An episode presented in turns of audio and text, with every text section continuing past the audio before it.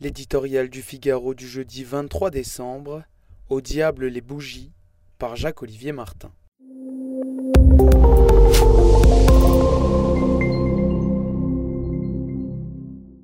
Il n'est plus temps de se demander s'il faut réduire la part de la production d'électricité nucléaire, de s'interroger sur le nombre de réacteurs qu'il faut fermer, de multiplier les recours contre les éoliennes ou les panneaux solaires, d'envisager de découper EDF pour faire plaisir à Bruxelles. Non, l'urgence est de disposer de capacités de production d'électricité suffisantes pour échapper aux coupures, au délestage ou pire, à un blackout les jours de grand froid. La fée électricité est sans réserve pour affronter l'hiver.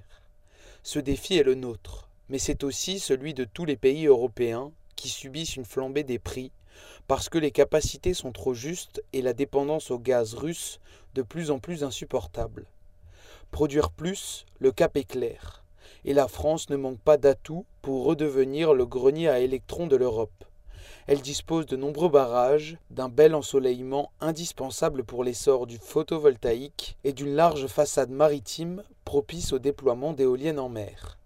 Et puis, surtout, notre pays a son nucléaire une électricité décarbonée, sans intermittence et abondante. Lorsque ces 56 réacteurs, elle en a perdu deux inutilement avec la fermeture de Fessenheim, sont en état de fonctionner. Aujourd'hui, un quart d'entre eux sont indisponibles. Le résultat d'une politique énergétique désastreuse qui, depuis des décennies, oscille entre construction d'un nouveau réacteur, réduction de la part du nucléaire, débat sur la prolongation des centrales, indécision.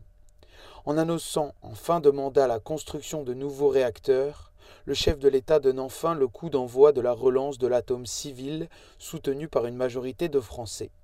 Il était temps. À EDF désormais de se retrousser les manches et de se réorganiser afin de retrouver au plus vite des compétences pour faire tourner ses centrales, surtout l'hiver, et construire de nouveaux réacteurs sans délai à rallonge ni surcoût délirant. Il y va de sa survie, de l'avenir du nucléaire français et de notre indépendance énergétique. Rien de moins.